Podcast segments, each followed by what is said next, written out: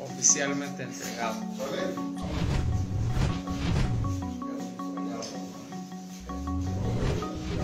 Pues nos enteramos por propia de ellos que a medianoche este, ya, ya, ya iban para, para Palenque para ser entregados, ¿sí? que ya habían sido, iban a ser liberados.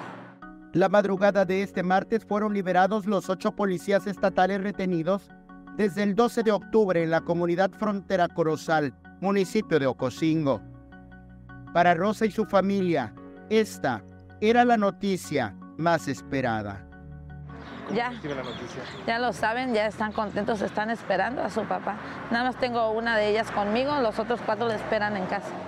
Los elementos de la Secretaría de Seguridad y Protección Ciudadana habían sido retenidos para demandar la presencia de agentes de la Guardia Nacional, del Ejército Mexicano, para que combatan a los grupos de la delincuencia organizada que operan en aquella región de Chiapas. Fueron de incertidumbre, incertidumbre porque no sabíamos, los primeros cuatro días pues no sabíamos nada de ellos, ¿sí? Hasta que ellos se comunicaron así este, de repente y nos dijeron que estaban bien. Ahí nos controlamos un poco y fuimos muy pacíficos.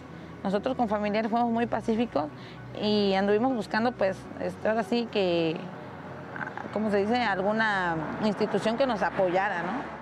Por acuerdo de la asamblea realizada la tarde de lunes, las autoridades de Frontera Corozal entregaron también a funcionarios de Secretaría de Seguridad y Protección Ciudadana Estatal ocho armas largas, tres cortas y 12 cargadores de armas largas y tres cortas, además dos vehículos. Según el acuerdo firmado durante la madrugada, los funcionarios estatales verificaron que los ocho policías se encuentran en buen estado de salud. En Tuxtla Gutiérrez, los familiares habían establecido un bloqueo sobre el libramiento sur. Al mediodía de este martes fue retirado.